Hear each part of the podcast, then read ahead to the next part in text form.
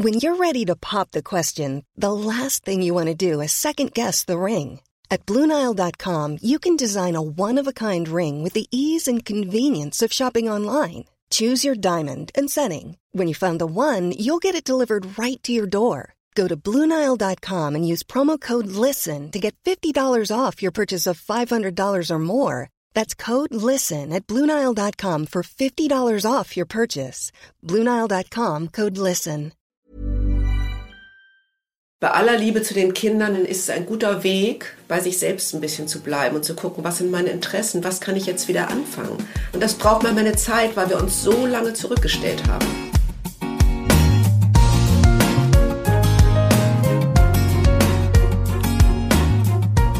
Klagen, lachen, klüger werden. Herzlich willkommen zu meinem Podcast Frauenstimmen.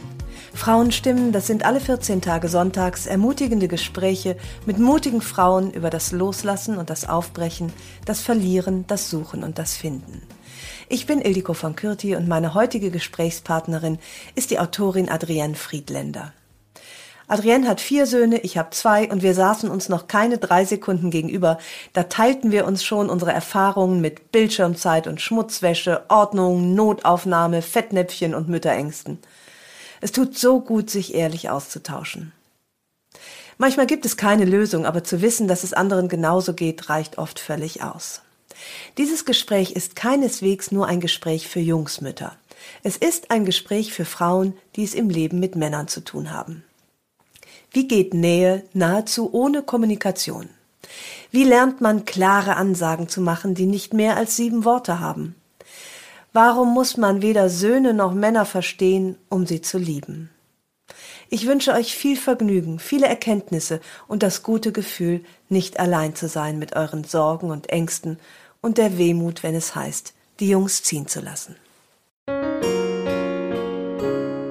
Herzlich willkommen, liebe Adrienne, in meinem Podcast Frauenstimmen. Wir haben insgesamt sechs Söhne, vier davon gehören dir und du hast darüber auch dann gleich ein Betroffenheitsbuch, hilfreiches äh, Buch für Mitbetroffene geschrieben. Und ähm, ja, Söhne haben ist schon wirklich, ist das, äh, zerrt das mehr an den Nerven als Mädchen? Ich meine, du hast jetzt auch keinen, aber irgendwie fühlt man sich wie be benachteiligt. Also du schreibst das auch in deinem Buch, als seien das Kinder zweiter Klasse, ach ein Sohn, okay, Hauptsache gesund. Äh, also ob das mir eine Nerven zerrt, als Mädchen kann ich natürlich nicht beurteilen, mhm. weil ich keinen Vergleich habe. Ich weiß nicht, ob Mädchen mit ganz anderen Themen daherkommen. Hoffe die ich vielleicht. die, ich hoffe, da, da gibt es andere Baustellen. Ähm, die vielleicht auch unglaublich nervenaufreibend mhm. sind. Das kann ich einfach überhaupt gar nicht ähm, vergleichen. Und benachteiligt fühle ich mich nicht, nehme aber wahr, dass, ähm, dass die Gesellschaft so ähm, mitleidig auf Jungsmütter guckt oft. Mitleidig und, und auch aggressiv. Ja, ich habe so geschimpft bekommen im Musikgarten, wo mein Sohn nicht leise genug war. Als, als hätte ich... Äh, ja, als hätte ich da schon alles falsch gemacht. Da war der erst ein Jahr, da konnte ich noch gar nicht so viele Fehler gemacht haben. Im Musik, ja, das erinnere ich, da sind alle irgendwie, da gab es so eine Geschichte, das weiß ich auch noch, da klatschte in der Mitte die Musiklehrerin, alle Kinder sollten rechts rum im Kreis laufen und meiner lief links rum. Und genau. Ja. Aber ähm, ja, man kriegt so das Gefühl immer, du hast da ein fehlerhaftes Wesen auf die Welt gebracht, sieh mal zu, dass das läuft und dass du es unter Kontrolle hast. Ja, genau. Und ich habe ja auch mehrfach mitbekommen, ein Sohn, zwei Sohn, drei Sohn, vier Sohn, dass die Leute ähm, immer gesagt haben, na jetzt versuchst du es wohl, um nochmal ein Mädchen zu bekommen, was ich ja wirklich eine Frechheit fand auch. Und, und immer, ach du Arme und Hat das in dir nicht, also ich muss ehrlicherweise sagen, dass ich gerne auch ein Mädchen gehabt hätte, schon allein um der genau. Mehrzahl an Erfahrungen. Ähm, und weil ich schon auch dachte, damit kenne ich mich besser aus und ich kann nicht viele Schminktipps, aber die nehme ich jetzt mit ins Grab, die interessieren keinen. Also das wäre unehrlich von mir zu behaupten, dass ich nicht auch gerne ein Mädchen gehabt hätte. Genau, es wäre, ähm, ich hätte auch gerne ein Mädchen gehabt, eben wegen der Erfahrung und wegen auch wegen des Gefühls, dass ich mir ich bin mit Schwestern aufgewachsen. Es kam später ein Halbbruder dazu, aber ich bin erstmal mit zwei älteren Schwestern aufgewachsen und ich konnte mir gar nichts anderes vorstellen. Ich war irgendwie fest überzeugt, Mädchen auf die Welt zu bringen. Ich weiß nicht warum.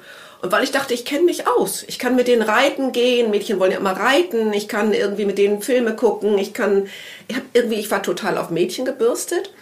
Und ähm, einfach, weil ich keine andere Vorstellung hatte zu dem Zeitpunkt. Den letzten Film, den ich mit meinen Söhnen zusammengeguckt habe, war Elliot, das Schmunzelmonster. Dazu konnte ich sie noch zwingen. Und jetzt, gut, jetzt gucken wir irgendwas, wo ich mir ständig die Augen zuhalten muss. Genau. Genau, und das ähm, selten doch. Wir finden, wir finden ähm, Serien und, ähm, und Filme immer mal wieder zwischendurch, habe ich was gefunden. Ja. Ich habe auch alles dann geguckt. Walking Dead habe ich geguckt mit das einem Sohn. Das schaffe ich nicht. Da war es aber umgekehrt. Er wollte aussteigen und ich wollte weiter gucken. und dann haben wir Modern Family geguckt. Ja, gut, das stimmt. Und jetzt gucke ich Suits mit ähm, dem Jüngsten. Und man schaut halt, dass man irgendwas findet, was mhm. man gemeinsam, weil Fernsehzeit ist so eine gemeinsame Zeit, die man hat. Ja, finde ich auch total. Jetzt ist so Nummer drei ausgezogen und wir sind ganz alleine. Das ist für uns beide. Ich habe jetzt Sag noch mal einmal die, die Staffel deiner Söhne, damit, äh, damit die Zuhörerinnen wissen, was du da äh, ja, an, an Erfahrung. Also ich, ähm, ich habe ich hab auch im Buch entschieden, sie durchzunummerieren. Ja. Um auch aus Persönlichkeitsschutz ein bisschen. Mhm. So, Nummer 1 ist 28, Nummer 2 ist 25, Nummer 3 ist 19 und Nummer 4 wird in diesem Monat 16. Und du bist 60, ich 61? bin 60. Ja. ja. Und der Jüngste, mit dem lebst du jetzt in einem Seit vier Wochen. Leeren, seit vier Wochen bist mhm. du fast im leeren Nest. Aber Einzelkindmutter. Ja, ja. Und er Einzelkind. Und ich glaube ja. auch für ihn ist es, also es ist unglaublich still. Ähm, jahrzehntelang habe ich mich nach dieser Ruhe gesehen, weil immer unglaubliche Dynamik zu Hause war. Unfassbare Dynamik. Ja. Und, ähm, und Unordnung. Und es wird immer ordentlicher und immer leiser. Also alleine kann man ja nicht rumtoben. So es ist ruhig. und ist geworden. das jetzt eine Sehnsucht, die, die wahr wird, oder ist es auch ein, eine Belastung und eine Stille, die dir vielleicht gar nicht so gut gefällt? Ähm, es ist eine Sehnsucht, die wahr wird und die ich durchaus auch genießen kann. Ja. Ähm, weil 28 Jahre Mutter hat ist nicht spurlos an mir vorbeigegangen. Und größtenteils auch noch alleinerziehend. Das muss Na, alleinerziehend klingt immer so, als hätten die Väter keinen Einfluss und das stimmt ja nicht. Mhm. Die haben sich sehr gekümmert. Es gibt verschiedene Väter. Zwei Väter, ich war Zwei zweimal verheiratet. Okay. Ja. Und beide Väter sind sehr präsent und kümmern sich sehr. Darum ist alleinerziehend immer so alleinlebend ja. Ah, ja. mit denen. Mhm. mhm. Viele, viele Jahre alleinlebend. Ja. In, in der, ähm, so, das, das klingt richtig. Ja, ja. Genau, und allein lebend bedeutet natürlich, dass man keinen Austausch auch hat darüber dann. Ja, und auch nicht ein Wesen gleichen Geschlechts, was vielleicht auch die Jungs besser versteht. Oder? Also ich finde das immer ganz angenehm äh, mit zwei Söhnen und aber einem Mann im Haus, der das manchmal für mich auch ein bisschen erklärt, einordnet übersetzt. und übersetzt und, und auch manchmal ein bisschen das Drama für mich rausnimmt. Dieses, ich denke so, oh, was, was geht hier ab? So wie du das schilderst in deinem Buch. Warum können die denn nicht mal zärtlich zueinander sein? Oder äh, übrigens auch mit meinem Mann. Das Kuscheln, da kannst du froh sein, wenn du nachher nicht einen Krankenwagen rufen musst, quasi. Also diese, das, äh, hat mir, das tut gut, praktisch noch einen Erwachsenen in meinem Hause zu haben, der es übersetzt. Ein bisschen. Total. Ähm, genau, total, das fehlt. Man muss es denn ähm, alleine verstehen. Aber ich habe mich natürlich jetzt lange damit auseinandergesetzt ja. und ich glaube auch, das ist auch ein Grund, warum ich das Buch geschrieben habe, dass ich es verstehe jetzt. Verstehen heißt aber noch nicht, dass es deswegen einfacher ist. Theorie und Praxis ist ja ein großer Unterschied. Und wenn man was verstanden hat, heißt auch lange nicht, dass man alles umsetzen kann. Aber ich glaube, ich verstehe sie besser. Du schreibst aber auch einer meiner Lieblingssätze in deinem großartigen Buch, ich muss sie nicht verstehen, um sie zu lieben. Also das gehört, das fand ich so entlastend, dass man manche Sachen auch wirklich nicht kapiert. Nein, genau. Und das war auch, das ist auch eine Entlastung. Ich ja. muss das nicht verstehen. Und Sie sagen es ja inzwischen auch selbst. Also der 19-Jährige sagte gerade neulich, als er wieder seinen Bruder dann irgendwie auf den Boden geschmissen hat und der, der schrie dann und er sagt, ich muss dich knechten und Hilfe und so und so. Man weiß dann gar nicht, wer, wer sich mehr, also man weiß gar nicht, wem es besser geht, Täter oder Opfer oder so. Also alle haben großen Spaß, mhm. schreien aber gleichzeitig um Hilfe. Und ich habe dann auch die Nerven verloren, weil es mich einfach anstrengt, auch diese Lautstärke. Und mhm. sagt, wann hört das endlich auf? Und dann sagte er, nie, Mami, nie. Das verstehst du nicht. Das hört nie auf. Und das wird auch noch so sein, wenn wir uns in 20 Jahren treffen, weil er ist einfach der Jüngste und er muss geknechtet werden. und, und der Kleine guckt auch ganz zufrieden. Ich glaube, Ja. das fand auch in Ordnung, Ja, dass ja. es so weitergeht. Und da bleibt einem wirklich nur dann Oropax rein und sagen, Man muss das nicht verstehen. Tür zu und sie lassen oder irgendwie so. Man, ich glaube, genau, man muss nicht alles verstehen. Genauso wenig wie ich, so kam ich ja drauf drüber, so wenig wie ich den jungen Mann verstehe, den ich aufgenommen habe aus Syrien. Nichts. Also ich habe viele, viele, viele Dinge verstehe ich nicht. ja, und es gibt eine Szene in dem Buch, wo du ihm das auch einmal so richtig sagst, was allerdings lustigerweise ein war Hörvers. Hörvers. Erzähl das bitte einmal ganz kurz. Das war ein Hör, also wir sind wahnsinnig unterschiedlich. Moas ist ganz, ganz ruhig und still und sehr entschleunigt und macht alles sehr, sehr langsam. Lebt er noch bei euch? Nein, er lebt schon lange in einer eigenen Wohnung. Er hat ja bei uns sieben oder acht Monate gewohnt, Ja. aber er ist natürlich Teil geblieben. Ja. Und ab und zu kommt er zu Besuch und dann erzählt er mir von, aus seinem Leben recht ruhig. Und ich bin genau das Gegenteil. Ich bin ja sehr ähm, dynamisch und aktiv und sehr zielorientiert in Problemlösung und so. Und er erzählte mir irgendwas und ähm, ich hörte zu und viele Sachen waren wieder schwierig für mich zu verstehen, also nachzuvollziehen und, und ähm, die ich jetzt nicht alle aufzählen möchte. Und dann sagt er eben, weißt du, das Leben ist eine Vase. Verstehst du? Und dann habe ich gedacht, fuck, nein, das verstehe ich jetzt nicht. Und jetzt muss ich es auch einfach mal sagen, weil ich es nicht mehr aushalte. Nein, ich verstehe dich nicht. Ich weiß nicht, warum das Leben eine Vase ist. Und überhaupt verstehe ich nicht, warum du nicht dies und das machst. Und das war so lustig. Und dann sagte er, aber das Leben ist doch eine Phase. Weil an Wiedergeburt und so. Und dann habe ich es erst überhaupt begriffen, was er Ja. meinte. Und, und ähm, dann tat es mir aber auch leid, dass ich ihn gleich so barsch angefahren habe. Aber da wurde mir klar, dass das irgendwie mal raus musste, weil immer dieses Ich verstehe dich, ich verstehe dich. Und ähm, dann habe ich es gleich relativiert und habe gesagt, weißt du, Moas, meine Söhne verstehe ich ja auch nicht immer. Und lieben und verstehen äh, gehört gar nicht zusammen.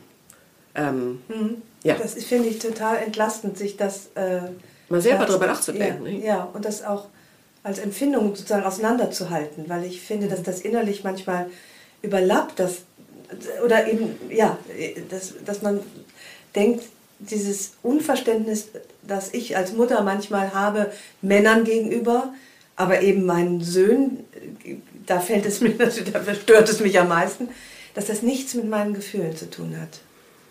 Nein, der Anspruch ist so hoch. Und ähm, ja, das war irgendwie so ein, nicht? Ich hörte mich, was ich sagte und verstand, was mir fehlte sozusagen. Ja, das ja. kam so spontan raus und dann habe ich erst die Wahrheit dahinter irgendwie so entdeckt. Und natürlich, man versteht auch Ehemänner ja nicht immer. Und ähm, man, man, es geht einfach nicht. Dieser, dieser Anspruch, Menschen zu verstehen, man versteht auch die beste Freundin nicht immer. Mhm. Also ich glaube, wenn man das mal loskoppelt voneinander, dann ist das... Ähm, Ich finde, was bei. Kindern generell natürlich jetzt nicht nur bei Söhnen dazu kommt, ist, dass man, ja, oder Mann, ich spreche von Mann, das möchte ich gar nicht, dass ich zumindest so relativ genaue Vorstellungen habe, wie ich mir die Kindheit für meine Kinder wünsche. Das waren bestimmte Bücher, wo ich gerne gehabt hätte, dass sie sie lesen, weil sie mir als Mädchen, als heranwachsendes Mädchen so viel bedeutet haben. Habe ich ihnen alle dann zu Weihnachten geschenkt, das äh, waren die am wenigsten gern gesehenen Geschenke. Bestimmte Filme, äh, die ich so geliebt habe. Und, und, ich, und es waren doch auch immer wieder so Enttäuschungen, weil ich feststellen musste, hm, also so wie ich sind sie nicht. Und sie lieben auch nicht das, was ich geliebt habe. Und ich, das ist auch, finde ich, ein, vielleicht bei Junger, Jung, Jungs auch noch ein größerer Abstand zu dem, wie man sich Kindheit vorstellt und wie sie dann aussieht. Ja, total. Ja, total. Und das ist immer so ein bisschen Wehmut dann als Mutter und als Frau, weil man so gerne das gehabt hätte, dass man irgendwie diese Erinnerung oder diese, wie gesagt, Bücher oder Hobbys teilt. genau. Ich weiß noch, zwei meiner Söhne habe ich auch noch ähm, mit Unterstützung des Vaters und so aufs Pony gekriegt. Mhm. Weil- auch drauf gesessen, ja? Ja, weil mein Ex-Mann ritt auch und dann dachte ich, das ist ja toll und jetzt wollen wir, dass unsere Kinder auch reiten. Und, aber dann kam irgendwie der Tag und ich fuhr ihn da immer hin nach Flottbeck zum Pony, zur Ponystunde und so. Und irgendwann sagte er zu mir, Mami, wann darf ich damit wieder aufhören? Und dann dachte ich, oh mein Gott und so. Ähm, dennoch haben wir einen Sohn später das auch nochmal ausprobiert und da war genau das Gleiche. Ich, ich, ich lebte auf und dachte, wow, er reitet jetzt und der Vater bringt es ihm bei und schon bald werden wir Hand in Hand durch den Wald galoppieren. Was? so, ja, weil ich auch ritt zu der Zeit, im Moment schaffe ich das Ja. leider nicht mehr. Und ich war so begeistert und dann sah ich aber, dass der überhaupt gar keine Begeisterung zeigte. Und dann hat er halt auch aufgehört. Und so muss man von vielen Sachen Abstand nehmen. Wir leben ganz verschiedene Leben und ähm, das wird auch so bleiben. Und oft, ich wünsche mir oft so sehr, dass sie Anteil nehmen an meinen. Und ich würde auch mir oft wünschen, dass sie meine Gedanken kennen. Ähm, aber ich weiß nicht, ob das stattfindet. Ich habe sie neulich gefragt und es hat mich so getroffen und dann dachte ich, nee, dann sprach ich mit einer Freundin drüber, es tut ja immer gut, sich auszutauschen.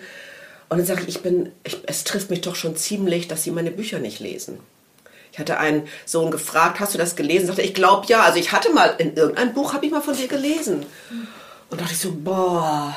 Ja. Und ähm, genau, sie werden auch den Podcast wahrscheinlich nicht hören.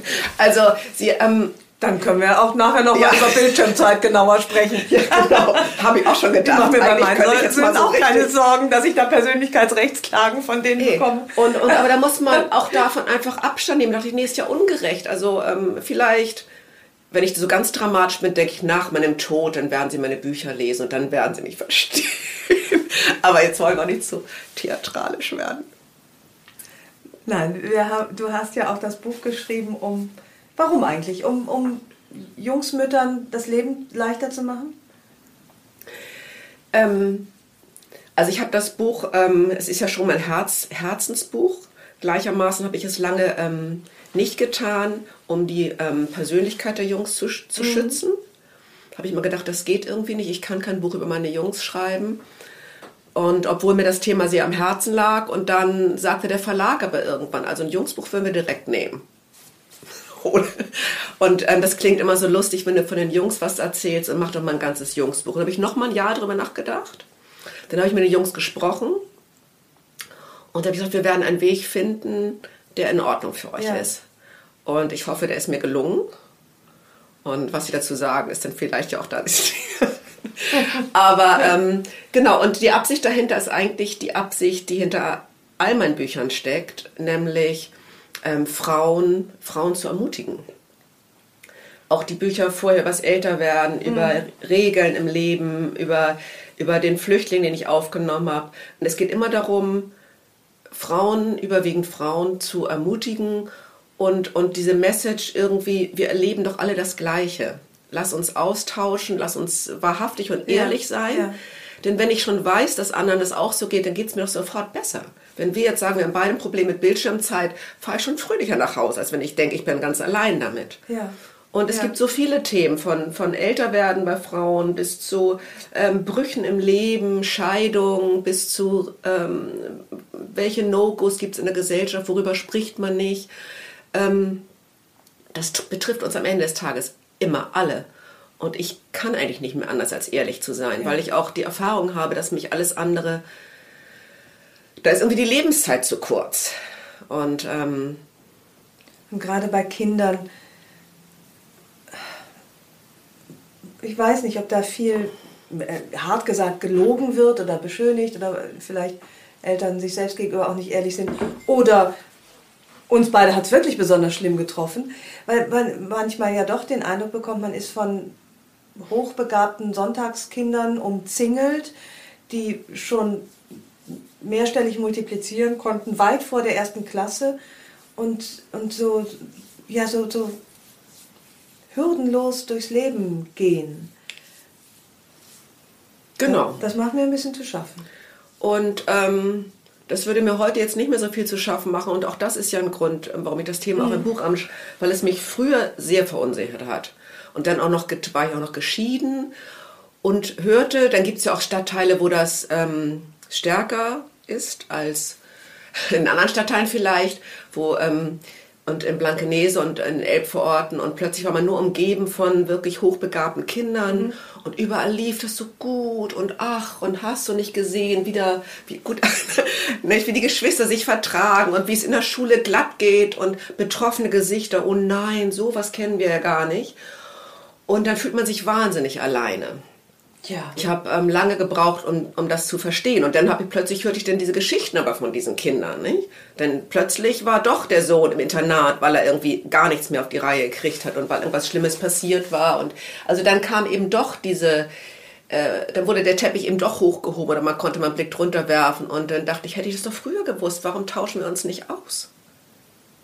Ich weiß auch mal, ich war auf einem Elternabend in der ersten oder zweiten Klasse und dann fragten die Eltern tatsächlich, ständig, was könnte man tun? Also meine an Katrin, die ist ja so gelangweilt, weil sie ja, weil sie so, so hochbegabt ist und kann man da extra Aufgaben und wie kann man die fördern? Dann sagten die anderen, ja, also mein Sohn, der kann ja schon seit dem Kindergarten, hat er sich selber lesen und schreiben beigebracht und so. Und ich kam mir so vor dazwischen.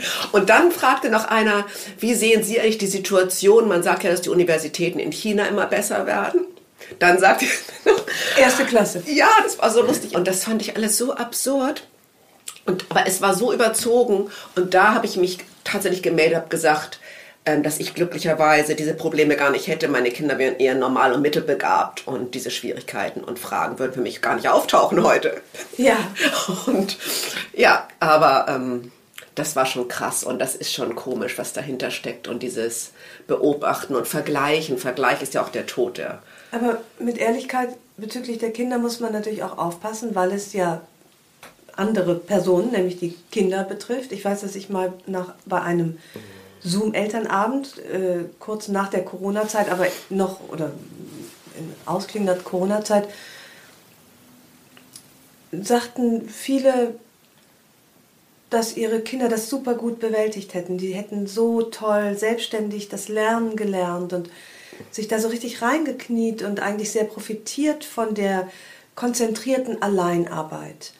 Und dann habe ich mich gemeldet, habe gesagt, dass das bei meinem Sohn nicht der Fall war, dass das für ihn schwierig war, so ohne, ohne, ohne die Institution oder auch das mhm. eben, ohne die Schule, ohne die Mitschüler, ähm, das so richtig gut zu packen. Und ich habe dann noch gesagt, ich hoffe, dass ich damit nicht alleine bin. Da meldete sich aber niemand. Und dann habe ich mich so geschämt für diese Indiskretion, die ich damit auch begangen hatte. Oh. Weißt du, also so dass ja. deswegen. Ähm, aber gerade dieses, dass sich keiner meldet, ist doch so, so traurig. Weil wenn man. Also, da, ähm, ja, da gehe ich aber davon aus, puh, die haben es wirklich alle viel besser hingekriegt. Mhm. Und das ist dann so die, äh, ne, die, diese tiefe Unsicherheit, die dann äh, in mir und sicherlich in vielen anderen Müttern so um sich greift. Nicht nur bei Jungsmüttern. Diese Probleme hat man ja immer, dass man sich ja mit einem Kind, dass man auch so angewiesen ist auf, auf wohlwollende, gleich Betroffene. Ich finde das furchtbar schwierig. Dass, ähm, also ich habe mich noch niemals ähm, irgendwie gesch also geschämt, das wäre irgendwie so, aber ich habe es niemals in Beziehung gesetzt. Ich habe es niemals als persönliches Versagen gesehen oder ich mich in meiner Persönlichkeit irgendwie ähm, herabgesetzt gefühlt, wenn meine Söhne das hat mich verunsichert, doch, weil wie sage ich es jetzt? Aber es hat, aber ich fühlte mich niemals schlecht, wenn ich die Wahrheit gesagt habe, weil ich dachte ja, wieso, das ist doch ein Problem, das können wir doch teilen, drüber sprechen. Ja, mir ging es eher um die Indiskretion meinem Sohn gegenüber, ne? dass ich ihn quasi geoutet hat als jemand, ja, der nicht so, 1A ja, so. durch die Corona-Zeit gesegelt mhm. ist. Nee, aber das meine ich darum. Warum ja. sagen die anderen Mütter das nicht? Das war mein Gedanke. Mhm. Ich glaube, dass manche es so wie ihre Lebensaufgabe, in der sie dann gescheitert sind. Da geht es gar nicht um die Kinder, sondern ich glaube, dass die Eltern denken, nicht? Wir haben jetzt unseren Job hin, wir haben unseren Job aufgegeben, wir haben die Kinder als Erziehungsprojekt, wir haben unsere Karriere geopfert und jetzt müssen die, wenn das jetzt nicht funktioniert, dann bin ich ja gescheitert. Ja. Mhm. Und ich glaube, dass es dann, dass da dieser, dieser Gedanke dann steckt, dass man das nicht teilt. Und, ähm, aber es ist irgendwie mhm. so, mhm. Kinder sind ja kein Karriereprojekt. Und ähm, ich bin ja auch nicht gescheitert, nur weil mein Sohn irgendwie mal ein Problem hat. Ähm, äh, scheitern, was ist das überhaupt? Aber der Erfolg oder was heißt der Erfolg der Erziehung klingt ja auch schon völlig schräg. Aber ähm, der liegt ja nicht darin, dass er mit guten Noten durchs durch die Schule geht oder dass er nicht über die Stränge schlägt. Das ist ja nicht unbedingt der Erfolg. Der Erfolg ist ja ganz andere Dinge, ja, die ich vermitteln möchte. Andere sicherlich anders. Ja, ein schwieriges Thema, oder? Super schwieriges Thema, auch vielleicht jetzt zu groß, aber es ist ja. letztlich ähm, ist das ja genau das, was dein Buch erreichen möchte, nämlich sich nicht allein zu fühlen mit, genau. mit den Herausforderungen, die insbesondere die Jungserziehung für Mütter mit sich bringt. Genau, sich nicht allein, überhaupt nicht allein zu fühlen, sich mehr auszutauschen über diese ganzen Themen und, und auch ein bisschen weg von dem, von dem, es gibt auch Bücher, Hilfe, ich habe Jungs und Waschmaschinen und Gewalt und was hast du nicht gesehen, sind die Jungs mhm. immer alle wild und nur negativ und das empfinde ich nicht so und das war mir auch ganz wichtig, die Botschaft zu geben, dass man ja auch verdammt eine Menge lernen kann von Jungs. Also ist ja nicht immer nur, oh mein Gott, es ist alles anstrengend. Ähm, sie sind ja auch ein ganz gutes Korrektiv für mich als Frau manchmal. Inwiefern? Ich habe auch, was, ich hab auch eine Menge gelernt, also erstmal ähm, und, und ähm, Gedanken, also Inspiration bekommen. Ja, viele, ähm, was habe ich von Ihnen gelernt? Also ich habe eine ganze Menge gelernt ähm, äh, zum Thema Kommunikation. Also ähm, ich hatte da noch ein wunderbares Gespräch mit einem Erziehungswissenschaftler kurz vorher und das, da fühlte ich mich so ertappt und so auf dem, also so auf den Punkt bestätigt nochmal. Also ich hatte alle Klischees erfüllt. Er hatte mir gesagt, oder ich hatte von ihm einen Vortrag mir auf YouTube angeschaut und der passte eins zu eins zu mir, zu meiner Kommunikation. Also zum Beispiel, wenn ich möchte, dass meine, ähm, meine Söhne die Geschirrspülmaschine ausräumen, dann sage ich nicht, räum bitte die Geschirrspülmaschine aus, sondern das würde, ja, sondern ich sage, kannst du bitte die Geschirrspülmaschine ausräumen, weil ich habe heute schon sechs Stunden am Schreibtisch gesessen, die ganze Wohnung geputzt. Ähm, ich habe schon beim Arzt einen Termin gemacht und den Hund ausgeführt. Und ich kann nicht mehr. Ich bin müde. Und wenn du jetzt nicht die Geschirrspülmaschine, jeder muss mithelfen. Und, und, und eine Leier endlos. Und dieses hat er praktisch eins zu eins in diesem Vortrag auch gemacht. Und hat gesagt, dass genauso Mütter funktionieren. Sich erklären zu müssen, sich, also, und er hat dann gesagt, dass Jungs am besten sieben Wortsätze verstehen. Alles andere geht nur noch an ihn vorbei. Und ähm, oh, ich fühle mich auch gerade so beschrieben. Ja, mhm. und mein Sohn hat das dann auch mal gesagt, wenn ich sage, kannst du bitte den Hund ausführen? Und dann habe ich wieder so eine Leidens. Ich bin ganz erschöpft, ich kann nicht mehr, was ich alles schon gemacht habe. Und da hat er zu mir gesagt, Sohn Nummer drei, weißt du was, Mami? Ich führe den Hund sehr gerne aus. Aber sag doch einfach, führ bitte den Hund aus. Punkt. Deine ganze Leidensgeschichte interessiert hier zu Hause niemanden. Und ich dachte so, boah. Aber ja, klar. Die Kunst der klaren Ansage. Die Kunst der klaren Ansage und gleichzeitig aber auch die Frage, warum denken wir Frauen, dass wir uns überhaupt entschuldigen müssen, mhm. wenn wir um Hilfe bitten. Ja. Das setzt ja voraus, dass ich eigentlich davon ausgehe, dass ich zuständig bin. Denn sonst müsste ich mich ja nicht entschuldigen, wenn ich jemand anderen frage. Absolut. Da ist ja, ja auch schon wieder so, ein, so eine ja, Falle. Absolut, ja. Dieses Frauentypische, sich zu, sich zuständig fühlen und erklären müssen, warum man jetzt mal was abgeben will. Und es tut dann ja noch nicht mal den zu Erziehenden gut, sei es jetzt der Ehemann oder, die, äh, oder wer auch immer. Ähm, aber das ist wirklich etwas, finde ich auch, ich empfinde das als weiblich und auch, ich mag das auch ganz gerne, dass man sich erklärt. Ich finde das sympathisch. Also unter Frauen funktioniert das ja auch gut, dass man sagt, oh Liebchen, kannst du es mir abnehmen, weil ich habe, oh, ich war gestern, hatte ich einen Tag und dann erzählt man erstmal ein bisschen, sagt, ich mache es, Schätzchen, äh, und das mache ich auch noch und dann mhm. tauscht man sich gleichzeitig über die Bitte hin nochmal aus, über alles Schwere, was einem widerfahren ist. Ich mag das gerne. Genau. Aber das ist genau das, was du sagst, die Kommunikation mit Männern, Söhnen, ist unproblematischer, wenn sie anders verläuft. Unproblematisch, genau. Mhm. Ich glaube trotzdem, also es, es, ist ja auch die Frage, muss man den Mann in sich entdecken, um Jungs zu erziehen? Ich ja. glaube auch, dass das nicht so ist. Ich glaube, dass Jungs auch eben davon lernen können, genau was du eben sagtest, über diesen Austausch, Anteil nehmen, ähm, im während eines Gespräches die Lösung erarbeiten, durch diverse Redeschleifen und so weiter. Ja. Das ist ja auch schön, wenn sie das lernen, dass das auch eine Möglichkeit ist. Ähm, genau. Gleichzeitig bemerke ich wirklich, wie ich meine Aussagen verwässere durch dieses ständige, ich sag's noch mal so, äh, weil ich denke, oh, jetzt habe ich noch eine andere Formulierung gefunden, dann halte ich Vorträge und letztlich wollte ich eigentlich nur sagen, morgen lernst du mal eine Stunde konzentriert Mathe.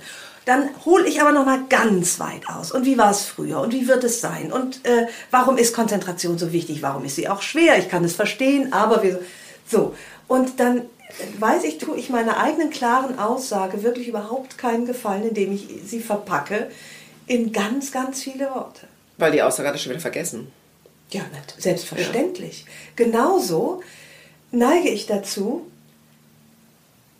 mein Sohn geht in Richtung sein Zimmer und dann sage ich, äh, denk bitte an Folgendes. Und dann kommen sechs Sachen. Oben machst du das, auf dem Weg dahin machst du das und vom Schlafengehen machst du noch das und das und vergiss nicht deinen Ranzen zu packen. Das sind sechs Sachen und ich weiß genau, auf Stufe 3 hat er alles vergessen. Und ärgere mich schon bei Stufe 1, Treppenstufe.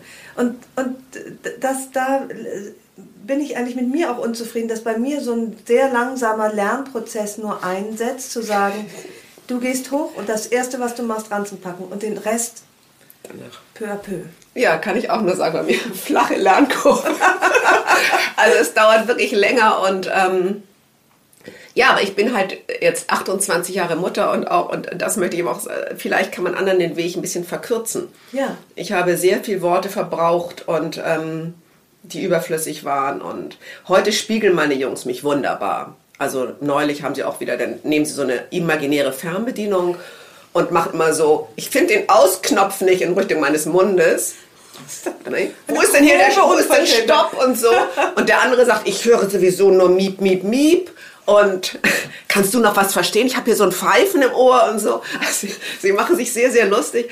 Und das ist auch lustig. Und dann wird mir wieder klar, okay Leute, ihr habt recht. Ich rede zu viel. Ja, du redest zu viel für diese Typen. Äh, jetzt, ich will nochmal auf den Punkt zurück, muss ich ein Mann, muss ich wie, wie ein Typ verhalten, um Typen zu erziehen? Wie, wie hast du da einen Mittelweg gefunden? Ja, du redest zu viel? Ja, wir reden aber nun mal viel. Und ich empfinde es auch oft als Bereicherung, was ich zu sagen habe. Aber es kommt dann aber bei der männlichen Empfängerquelle nicht so gut an. Also wie, wie hast du da einen Mittelweg gefunden, Frau zu bleiben mit diesen typischen, auch liebenswerten und wichtigen weiblichen Eigenschaften und trotzdem den männlichen Empfänger zu erreichen? Die 500.000 Euro Frage. ich habe ihn, glaube ich, nicht gefunden. Es ist, ist ein ständiges Üben, Ausprobieren. Ähm, ich glaube, ich nähere mich, ich nähere mich der Geschichte und ähm, es ist aber immer noch immer wieder schwierig, immer wieder ja. Rückfälle, immer wieder rede ich zu viel. Und ich habe Erfolgserlebnisse, wenn ich es mache dass ich merke, ja, es funktioniert viel, viel besser und dann falle ich eben doch wieder in alte Muster. Aber wann immer ich mich daran erinnere und wann immer ich es richtig mache, funktioniert es eben. Und ähm, ja, man richtig, kann das finden. richtig. Nee, okay, nee. Nicht das richtige Wort, weil ich. Wann immer ich das. Angemessen vielleicht für den Empfänger, Genau. Ne? Ja. ja, nee, richtig ist so eine Wertung, ja. das stimmt. Aber wann immer ich mich darauf besinne, dass ich weiterkomme, habe ich sensationelle Ergebnisse. Ja. Und ähm, mit einem Satz da muss ich wirklich, auch da regt sich bei mir dann so ein Trotz, dass ich, ja. ich bin, wie ich bin, aber es führt nicht zu dem Ergebnis, was ich mir wünsche. Insofern mhm. finde ich, bin ich selber manchmal da so uneinsichtig und gar nicht erwachsen genug in der Beziehung zu meinen Kindern, weißt du, dass ich dann selber so aufstapfe und ja. denke so, oh, Mensch, und man möchte auch gar nicht doch. Und ich denke ja auch, ich möchte Ihnen diese unglaublich wertvollen, reflektierten Gedanken von mir mit auf den Weg geben und so. Und keiner will sie haben. leider, leider. Schön, dass wir hier reden können über deine ganzen Reflexionen und dass weiß, keiner unserer Söhne jemals hören wird. Ja, und ich, ich ähm, ja, und ich weiß, dass äh, mein Ex-Mann, der hat nicht so viel gesprochen und ähm, und ich war immer total fasziniert. Der hat eine Ansage gemacht, hat sie nicht wiederholt und keiner der Jungs wäre auf die Idee gekommen, es nicht zu tun oder anzuzweifeln. Und wenn, wenn er gesagt hat, mein Fahrrad wird von euch nicht benutzt, Punkt, dann war das so. Wenn ich gesagt habe, mein Fahrrad wird nicht benutzt, dann fragt er mich doch schon, kann ich mir es heute doch ein einziges Mal ausleihen? Und ich habe natürlich nachgegeben und so weiter. Also bei mir war immer noch so Luft. Das ist der berühmte Butterberg, von dem du sprichst. Ja, und ähm, Genau, und irgendwie, so ist es halt einfach. Also irgendwie, gleichermaßen hat es mich geärgert, weil ich dachte, warum funktioniert es bei mir nicht so wie bei meinem Mann? Aber so ja. kann ich eben nicht sein. Ah, Das finde ich ist noch eine Seite desselben Themas, nämlich so typisch weibliche Eigenschaften wie Diskussionsbereitschaft, Kompromissbereitschaft, vielleicht auch mal nachgiebig zu sein. Kommt einem irgendwie in der Jungserziehung nicht zugute und das führt dazu, dass das Fahrrad weg ist. Ich meine, ich war froh, dass ich heute für den Podcast das Mikrofon gefunden hatte, weil ich dann, irgendwann habe ich gesagt, meine technische Ausrüstung bleibt immer genau da, wo sie hingehört und ihr lasst die Finger davon.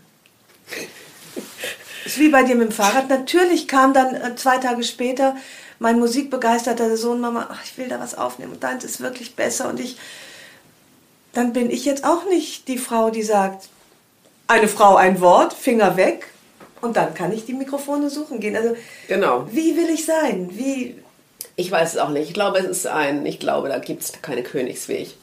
Ich weiß auch, ich, und ich raste noch richtig aus, denn ist mein Handy-Ladekabel weg. Oh, mein Handy-Ladekabel Ja, und, ja. und ähm, Kopfhörer, äh, will ich laufen gehen, dann ist das, sind die Kopfhörer nicht aufgeladen, weil das La Mhm. auch weg ist und sie geben es mir auch nicht zurück. So. weil sie es auch nicht finden in ihrer Unordnung. Genau, und all sowas. Und das wird auch alles nicht so ernst genommen. Mami ist ja immer lieb. Und ja, bin ich auch dann, nicht? Dann sagen sie einmal, ach, Mamutschka und so. Tut mir so leid. Und ach, verstehe ich, gebe ich dir nachher. Und dann bin ich schon wieder versöhnt. Also, ähm, darum habe ich mir so einen braven Hund gekauft. Und Und du hast ja auch noch einen Rüden gekauft, das verstehe ich ja überhaupt nicht. Ich habe ihn, das einzige Mädchen bei uns im Haus ist meine Hündin Hilde. Wieso hast du denn auch noch einen Jungshund? Ich habe mir einen Hund, einen Rüden gekauft. Die Frage kommt ja häufiger vor, ähm, weil ich recherchiert habe. Ich bin jetzt nicht sicher, ob das hundertprozentig der Wahrheit entspricht, aber irgendwie habe ich recherchiert und rausgefunden, dass Rüden angeblich mehr aufs Frauchen fixiert sind, gehorsamer sind, weil ähm, Hünden irgendwo in ihrer Genetik verankert haben, sie sind für den Nachwuchs zuständig. Darum bleiben sie immer ein Stück weit autark und sind immer ein Stück weit, so, habe ich irgendwo, fand ich Also Un- sie, behalten etwas Liebe zurück für den etwaigen ja, Nachwuchs. und, und autark, weil sie in ihrer Mutterrolle und so, fand ich faszinierend. Ich habe keine Ahnung, ob es irgendwie... Auf jeden Fall hatte ich großes Mitgefühl mit allen Hünden dieser Welt, konnte das gut verstehen, Ja. dass sie... Und gleichzeitig dachte ich, das will ich jetzt aber nicht. Und was soll ich sagen? Es hat funktioniert. Also, also Carlo himmelt mich an wie die Göttin in Person, wenn ich vor seinem Korb stehe. Und er stellt eigentlich nichts in Frage, was ich ihm an, ähm, was ich von ihm verlange. Er gehorcht. Mhm. Auch da sagte mein Ex-Mann immer, wenn du mit den Jungs so reden würdest wie mit dem Hund, würde es funktionieren. Ich fand aber, da ist ein Unterschied irgendwie. aber ja, so. Und vor allen Dingen feiert Carlo auch nicht Weihnachten mit seiner Freundin. Das macht mir ja schon jetzt zu schaffen, ne? dass ich, also anders als ja die offenbar Rüden aus dem Tierreich oder im, äh, im Hundeleben, äh, sind ja nun unsere Söhne womöglich irgendwann, geht mir jetzt das Messer in der Tasche auf, feiern die Weihnachten bei den Müttern ihrer Freundinnen. Ja, so ist das. Ist das ich. so? Oder wie ist es bei dir? Gibt es einen anderen Weg? Und wenn ja, was kann ich jetzt dafür tun, dass meine Söhne mit mir Weihnachten feiern, wenn Genau. sie nicht mehr gezwungen sind? Das ist schön, dass du das sagst, weil ich habe gedacht, ich habe das schon nach der, nach der ersten Scheidung gedacht, da waren die beiden Jungs so wahnsinnig klein. Und da habe ich gedacht, wenn ich jetzt durch die Scheidung Heiligabend nicht mit diesen Kindern feiere, dann das, das verkrafte ich nicht. Ja. Und dann hatte ich einen sehr netten Ex-Mann, der gesagt hat, das ist für mich in Ordnung, du kannst Heiligabend ihn feiern und ich hole sie dann später am zweiten oder ersten ab.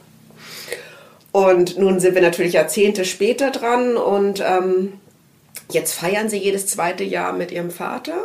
Da bin ich alleine seit zwei Jahren. Aber auch, ähm, auch das war eine spezielle Erfahrung. Dann ist man Heiligabend einfach allein.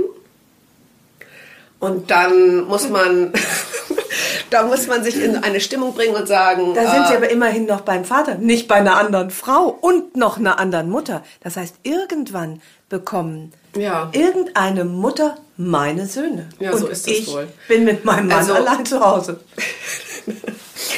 Ähm, das stimmt. Und letzten Heiligabend war es auch so, dass dann ähm, Sohn Nummer zwei relativ zeitig gesagt hat nach dem Abendessen, ich gehe dann jetzt zu Anna. und feiere mit der Familie mit. Ich war auch eifersüchtig. Ja. Nicht?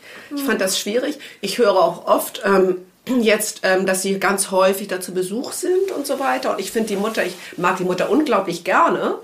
Und ähm, ja, da bewahrheitet sich wohl dieses, ähm, dass Jungs in die Mädchenfamilie gehen. Es ist wohl ein bisschen Stück weit so. Warum? Also Muss die das kommen auch, ich habe ein sehr Kann man gutes- das verhindern? Mit Gewalt Kann ich jetzt schon weichen. Oder mit Bestechung. Also der, äh, der Vater von einer Freundin von mir, der fährt so derartig auf an Weihnachten, dass alle Kinder immer gerne zu ihm dann kommen.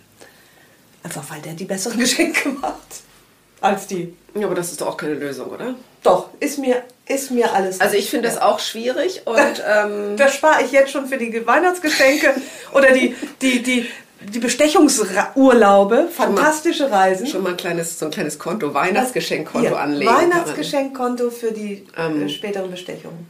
Da sage ich, das du kannst gerne deine Freundin mitbringen, die ist hier herzlich willkommen. Ähm, aber Weihnachten wird zu Hause gefeiert, du weißt warum, du kriegst nämlich den Porsche Targa. Was weiß ich. Tatsächlich ist es überhaupt keine Option. Also ich war schon klug genug zu erkennen, dass es gar keine Option ist, zu sagen, kommt die Freundin mit, weil die hundertprozentig zu ihrer Mutter, zu ihren Eltern geht. ihrer Mutter. Und dann ist eben die Frage, äh, mein ältester Sohn hat sich dagegen entschieden, der ist nicht mit zur Freundin gefahren, der ist bei mir geblieben und so. Aber ja, dann loslassen, nicht? Also die große Übung unseres Lebens heißt ja loslassen. Und die Jungs sollen glücklich sein. Und wenn sie sich entscheiden, woanders Weihnachten zu feiern, dann sind sie nicht dafür zuständig, dass es mir an dem Abend nicht gut geht. Da ist das jetzt, spürst du das oder sagst du das nur, weil es das- richtig ist? Aber Das ist, doch ähm, das ist aus meiner Mutmacherreihe. Ja. Das kann man üben.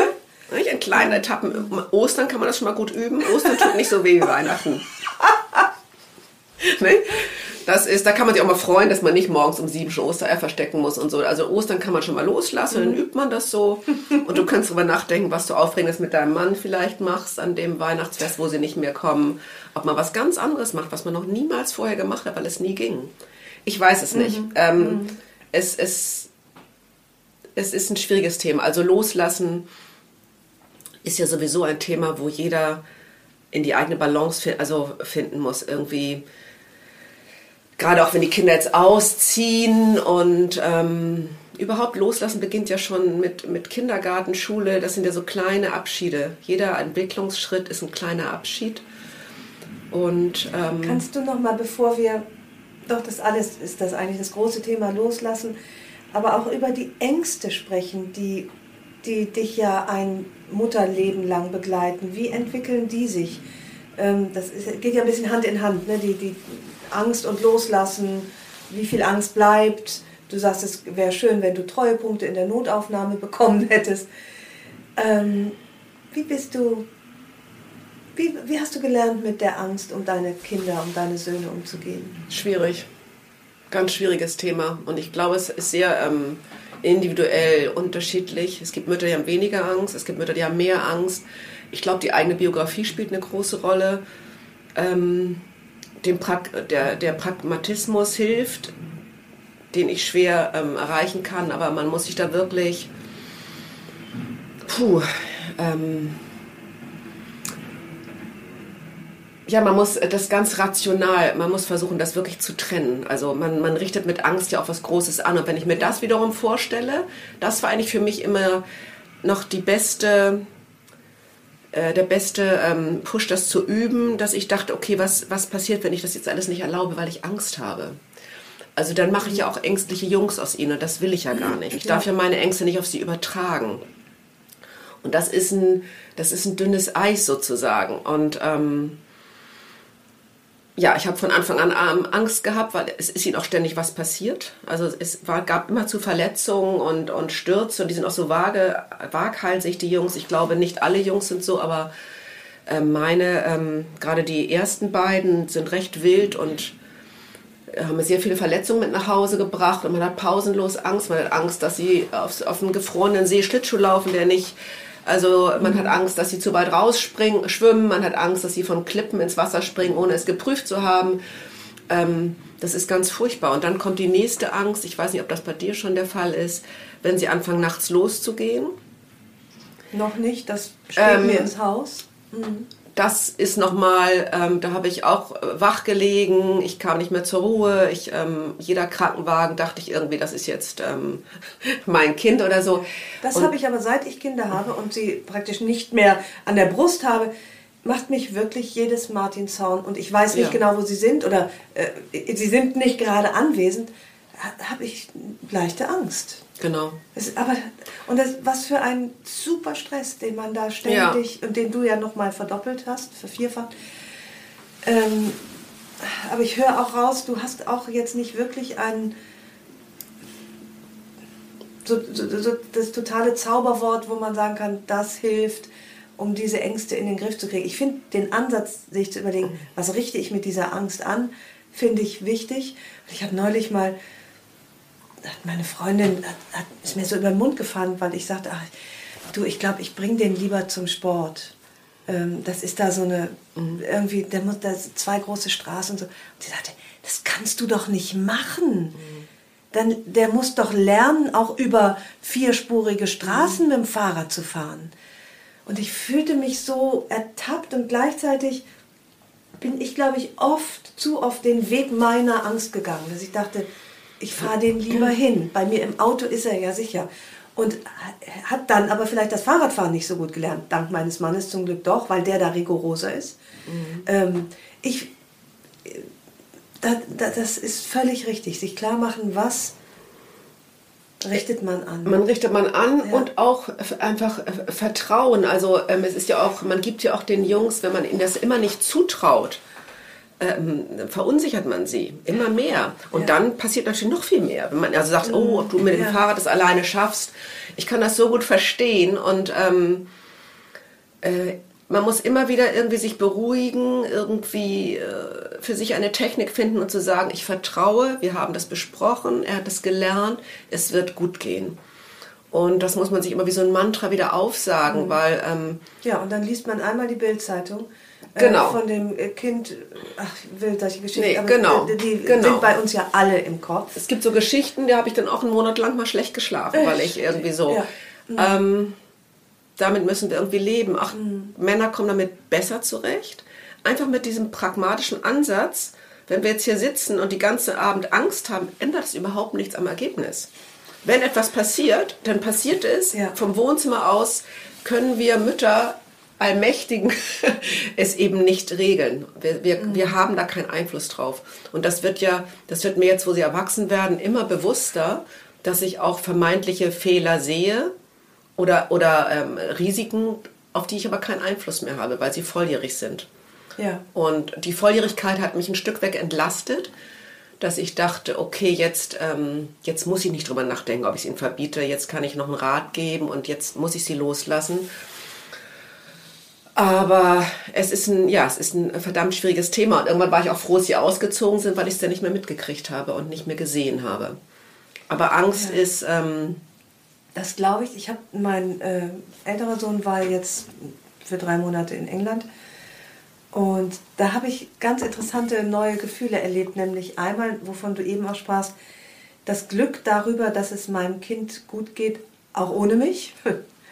Klingt so banal, aber das war mhm. tatsächlich, wo ich dachte, toll, das freut mich, er ist weit weg, ich vermisse ihn, aber es war, ich war glücklich, weil es ihm gut ging. Und tatsächlich auch eine bisschen Entlastung, dass ich nicht mehr so ganz genau wusste, mhm was wohl möglich gerade passiert, ob er, ach könnte, ich musste nur an den Linksverkehr denken, ich dachte, ach, und mein Sohn völlig verpeilt mit 16, äh, mhm. kann ich froh sein, Falsche wenn der Richtung. überhaupt die, äh, die, Straße lebendig überquert.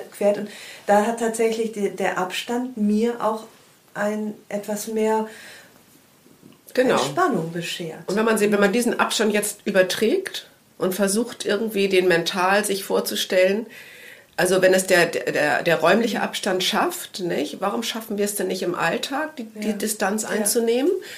Ja. Ähm, das würde ja auch helfen. Also das, ist, das sind Übungen irgendwie und, ähm, und Vertrauen, Vertrauen, Vertrauen. Das ist das eine, ich finde, aber gleichzeitig ist es auch schwierig, den richtigen Weg zu finden zwischen beibringen, unterstützen, doch etwas tun für die Kinder und dann selber machen lassen oder auch nicht mehr machen lassen. Also das, um vielleicht nicht ganz so ein dramatisches Thema zu nehmen, was aber alle kennen, das Thema Ordnung. man weiß ja als erwachsener Mensch, dass Ordnung relativ wichtig ist, finde ich, um den Geist zu, also über, für alles, ehrlich gesagt, fürs ganze Leben. Ich habe wahnsinnig lange dafür gebraucht, um zu bemerken, wie gut es mir tut, Ordnung zu schaffen, Ordnung zu halten und dass es einfach mein, meine Seele und meinen Geist strukturiert. Und das würde ich gerne meinen Kindern möglichst früh mitgeben. Die sind natürlich nicht ordentlich, weil es ihnen aber auch nichts bedeutet, genauso wie wenig wie frische Luft. Und da weiß ich immer nicht, wie viel soll ich dann aufräumen, um, weil ich weiß, es tut ihnen doch auch gut, aber es ist ihnen nicht wichtig. Oder Tür zu machen und dahinter das Chaos äh, seinen Lauf lassen. Was mich aber dann wieder auch stresst. Ich weiß ja, wie es hinter der geschlossenen Tür aussieht. Wie hältst du das? Ja, also ähm, ähm, ähm, ja, beides, nicht? Vergangenheit und Gegenwart. Und mhm. ähm, ich finde das ganz, ganz schwierig. Ich brauche auch Ordnung für eine Struktur. Also ich muss auch aufräumen, bevor ich mich an den Schreibtisch setze oder so. Ich mhm. kann sonst gar nicht schreiben, wenn die Küche noch nicht ordentlich ist. Ist auch irgendwie ja. komisch, mhm. aber... Deswegen gehe ich oft woanders hin zum Schreiben. Ja, das ist... Ich, ähm, äh, keine Ordnung schaffen muss. Das tue ich noch nicht, aber damit liebäugel ich immer, ja. weil ich einfach glaube, dass die Ablenkung und das Ordnung schaffen und was da alles immer zu Hause ist. Ähm, Kann ich nur empfehlen, ich gehe in die Uni. Äh, da sitzen ja nur arbeitende Menschen. Dass es schöner ist, nicht? Ja. Und dass man auch nicht die, das Gefühl hat, ständig gestört zu werden und so. Neuerdings werde ich irgendwie als Paketannahmestelle auch missbraucht. Ständig klingelt es an der Tür und dann will jemand ein Paket für die Nachbarn abgeben. Ja, ja. du bist doch zu Hause, kannst du doch. Ja, das stimmt ja auch, aber, ja, aber ich bin auch immer unterwegs. Da habe ich mich neulich mal verweigert und gesagt, sie klingeln jetzt nur noch, wenn es für mich ist. Da hat er gedacht, wahrscheinlich, was ist das denn für eine Zicke? Ist auch irgendwie ziegig, ne? Ja. Und zum Beispiel mein Mann, wenn der im, hier bei uns im Haus arbeitet, der macht gar nicht auf. Nee, weil du Das würde bist. mir, nee, auch wenn ich nicht da bin. Ach so. Mhm. Dann sagt er, nö, ich bin jetzt gerade im Arbeitsfluss, die kommen schon wieder. Mhm. Die, das ist cool. Das könnte Können wir eine Menge lernen. Nicht, ja, der grenzt sich so ab und es ist ähnlich wie das Beispiel, was du eben sagtest mit dem Nein sagen. Wenn der oben die Tür zumacht, mhm. dann hat er so ein Bändchen da dran, so, so ein Hotelband für nicht stören, dann geht da auch keiner rein. Mhm. Das ist schön, das bei ist, wenn wir nochmal drauf, offen, wenn wir noch mal drauf kommen, jetzt, aber jetzt sind wir bei der Ordnung, aber wenn wir nochmal drauf kommen, was ja. man von Jungs lernen kann, ist es auch die, die Fokussierung. Aber was die. Ordnung betrifft, also da habe ich auch einen mühsamen, steinigen Weg gehabt. Ein Sohn, ich nenne jetzt gar keinen Namen, da war das so schlimm, dass ich auch gedacht habe, ich, ich, also, aber auch spannend, was es mit mir macht, dass ich dachte, ich ertrage das nicht. Und das endete damit, also der Boden war flächendeckend alte Sportsachen, Essensrest, also alles. Und ich habe gedacht, das, das halte ich nicht aus. Und dazwischen saß er ganz vergnügt. Ja. Und es ging ihm gut und er war guter Dinge. Und dann habe ich tatsächlich von dem, das war ganz schlimm, habe ich von dem Zimmer Fotos gemacht und habe gesagt, das schicke ich jetzt seinem Vater. Weil ich weiß, ich kann nicht mehr. Ja. Und da hat er gesagt, du bist krank. Und da habe ich gedacht, jetzt hat er doch ein bisschen recht. ich habe es dann losgeschickt. Der Vater fand, glaube ich, mich auch krank. Mhm. Und dann also ein bisschen ich, was von Parksünder fotografiert. Also dann dachte ich auch, nee, er hat also nicht, ich bin auch einsichtig. Also ich lerne auch viel durch die Jungs. Da habe ich gedacht, er hat recht gehabt, das geht mich. Und dann habe ich noch, dann habe ich noch so einen Erziehungsberater gefragt und der gesagt, ja, aber das geht sie doch auch gar nichts an, was da hinter der Tür ist. Das ist doch sein Zimmer. Nein, weil ich genau, da, das genau. kann ich so nicht unterscheiden, nee, genau. weil ich weiß, dass das zum Beispiel zum Lernen mhm. Äh, es sei denn, das sind so Selbstgängerlerner, genau. super kluge Kinder, die eh alles können, aber für, gehört eine gewisse Ordnung, um die Sachen genau. im Kopf zu finden. Auf dem, das, das, das, jein, es ist so wie äh, Zähneputzen, jetzt nicht mehr, aber mhm. das ist natürlich lange Zeit ein Thema, wo man sich einmischt. Sagt, ich habe dem Rat ja. nicht befolgen können. Es ist ja. mir nicht gelungen. Und auch ja. heute noch sage ich, mach, räum bitte auf und dann setze ich an den Schreibtisch. Und wenn er sagt, ich kann auch so, dann sage ich, nee, das kannst du nicht, weil das ist ja kein Platz für das Ähm, ist das eine unzulässige Einmischung in vielleicht das Ordnungsbedürfnis eines Menschen, der ein anderes hat als du? Ist das dein Stress, den du ihm machst? Das ist ein spannendes Thema, was ich auch mit anderen Frauen ganz häufig, gerade am letzten Wochenende bei einer Einladung hatten wir das Thema wieder, wo äh, sehr unterschiedliche Meinungen dazu, wo die auch ganz strikt ja. sagt, nee, es ist mein Haus. In meinem Haus möchte ich ein bisschen respektvoller Umgang mit den Räumen und dem und der Ordnung und ähm, ja, die gute Nachricht ist, dass sich das alles ähm, auflöst. Plötzlich ziehen sie aus und es ist total ordentlich. Man besucht sie in ihren Wohnungen und die sind super aufgeräumt. Ehrlich? Mhm. Ach. Ja, man muss die Schuhe ausziehen. Nein. Ach. Wirklich? Und, ja. Aus den unordentlichen Jungs ja. werden das ist ja äh, sowieso, das ist ja sowieso die alles erleichternde Botschaft, dass aus Jungs, und ähm, da habe ich auch viele Kapitel zu geschrieben, die sonderbare Themen haben, die komische Witze haben, Umgangsformen, man denkt, oh, alter Schwede. Und kaum sind sie aus dem Haus oder bei anderen Leuten, hört man dann plötzlich, wie wohlerzogen und gut und alles ähm, ja, funktioniert. Ja, ja. Also sie nehmen einen Teil mit und es gehört ja auch ein Teil, ein Teil ist es ja auch Vertrauen, wenn man sagt, zu Hause kann ich machen, was ich will. Da kann ich äh, mich auch mal schlecht benehmen. Da werde ich, da werd ich geliebt und da kann ich einfach auch mal nicht sprechen oder mhm. mucksch sein oder wie auch immer. Gibt es das Wort überhaupt noch mucksch? Ja, gibt es. Ich verstehe es. Und ähm, Genau, das ist ja auch so ein bisschen, hier darf ich das, hier kann ich mich mal gehen lassen. Mhm. Und sie nehmen natürlich die Erziehung, man denkt so oft, es geht links rein und rechts raus und das stimmt eben alles nicht. Und ich kriege ganz oft, ähm, das, das, das finde ich ganz wunderbar, wenn ich im Alltag so merke, plötzlich sagt Sohn 3 zu Sohn 4, hast du schon die Dankeskarten für die Konfirmationsgeschenke geschrieben? Das glaube ich nicht. Und dann denke ich, wow. Ah, ja, ja. Oder ne? hast du dich schon persönlich bedankt? Man ruft auch an und macht keine WhatsApp und all sowas. Oder kannst du mal, man kann auch nachnehmen, du musst deinen Teller nicht so voll machen. Und plötzlich ähm, denke ich, das ist ja lustig, was hier untereinander passiert. Also, das ist tröstlich, ja. Ja, ja, ja, plötzlich ähm, erziehen sie sich gegenseitig und ähm, genau. Wie sagte äh, dein syrischer Ziehsohn, es ist alles nur eine Phase? Also auch die, ich, ich gehe, steckt ja mit einem Sohn in der Pubertät, der andere geht jetzt drauf, drauf zu. Ähm, auch das geht vorbei. Ja, auch das geht vorbei und ähm, Pubertät ist immer spannend. Ähm, kannst du deinen ähm, Sohn immer verstehen? Also ich verstehe meinen Sohn zurzeit gar nicht, weil in der Pubertät, ich habe neulich gesagt, du sprichst eine andere Sprache. Ich frage ihn etwas, nicht? wie war es in der Schule? Er sagt, in Ordnung. Sag ich, was hast du gesagt? Ja, normal und so. Und ich sage, ich kann, kannst du das nochmal nicht? Also es geht, die Lippen gehen nicht mehr auseinander. Und ich erinnere mich, dass es bei den Großen ja. teilweise auch so war. Ja. Und ich, es ist ein, hat er gesagt, ich habe gestern darüber gesprochen.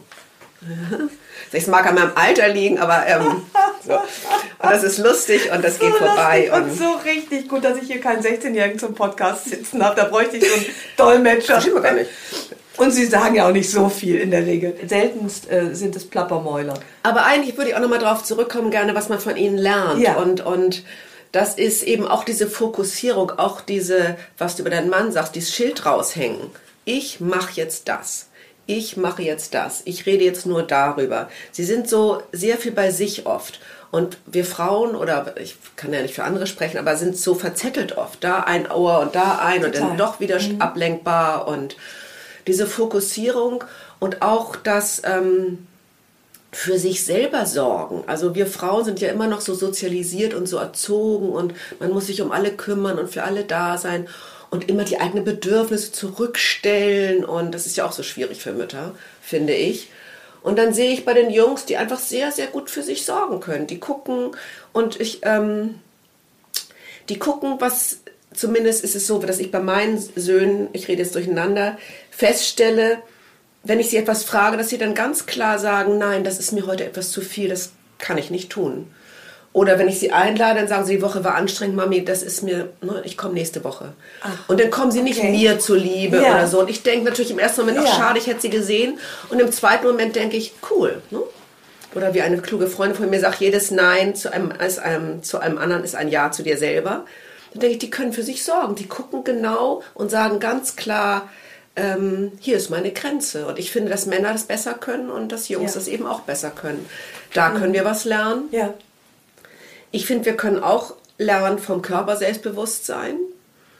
Also, ich habe diesen wunderbaren Film, hieß er Wunderschön oder wie hieß der wunderbare mhm, Film? Ja. Wo, sie, wo die Lehrerin, die Szene, wo die Lehrerin sagt, malt mal die Körperteile, die euch gefallen, bei den Jungs und bei den Mädchen. Und die Mädchen machten so schüchtern die Haare irgendwie in einer Farbe und die Jungs machten eigentlich den ganzen Körper bunt und besonders Geschlechtsteile und fand alles an sich toll. Ja. Und das zeigte auch wieder, wir Mädchen, äh, und, und das, ich bin da auch nicht frei von. Ich bin theoretisch frei davon und könnte lange Vorträge halten, warum das unwichtig ist. Und trotzdem bin ich natürlich nicht frei davon, von den optischen, vom Älterwerden, wie sehe ich aus und so. Aber auch als junges Mädchen, als noch alles in Ordnung war, hatte ich niemals dieses Selbstbewusstsein ähm, meines Jungen. Und ich war neulich im Urlaub und das ist auch meine Lieblingsszene gewesen. Und da stand er unter der Dusche, unter so eine Gartendusche. Es gab einen Pool. Welche so, Nummer? Welche, so Nummer welche? zwei. Ja. Und ich war mit allen Jungs und Freundinnen im Urlaub. Wir waren neun Personen. Ah. Ja. Und er stand unter der Dusche und irgendjemand sagte, jetzt pose mal nicht so. Und dann sagte er, ich pose gar nicht, das denkst du nur, weil ich so gut aussehe. und dann dachte ich, wow, zu keinem Zeitpunkt in meinem ganzen Leben hätte ich mich so etwas getraut. Und, und er lachte dabei und war vergnügt und es war weder arrogant gemeint noch irgendwas. Es war einfach voll bei sich. Oh, man kann nur hoffen, dass das auch, ja, das Mädchen davon lernen und dass es Jungs nicht verloren geht. Das ist manchmal meine Sorge, weil diese Körperbetonung und das oh, bin ich richtig eher, glaube ich, ins andere Geschlecht rüberschwappt. Äh, also dieser Druck des, des guten Aussehens, des richtigen Aussehens. Ähm, ich fürchte, dass da Jungs auch immer mehr mit zu tun bekommen, mit äh, sind ihre Körper gut und gut genug. Ja, das mag sein, dass sich das ähm, die Zeit durch die verändernde Zeit und Ja. durch ja, ja, und Social Media und die ganzen angeblich perfekten Leben und Körper, die sie, mit denen sie ja ständig konfrontiert sind, hm, das macht es nicht leichter, das Selbstbewusstsein zu finden. Ja, auf jeden Fall. Und was ich auch erfahren habe, was für mich eine wertvolle, jetzt nach so vielen Jahren Mutter, denke ich, ähm, was ganz wertvoll ist, ich habe erfahren, für Nähe braucht es nicht unbedingt Worte. Und ähm, das ja. hätte ich auch in der Ehe. Das, äh, ich bin also ich hätte diese Erkenntnis auch gerne in der Ehe gehabt, weil da fühlte ich mich oft auch ein bisschen verloren, weil ich immer dachte, es muss doch mehr Worte geben.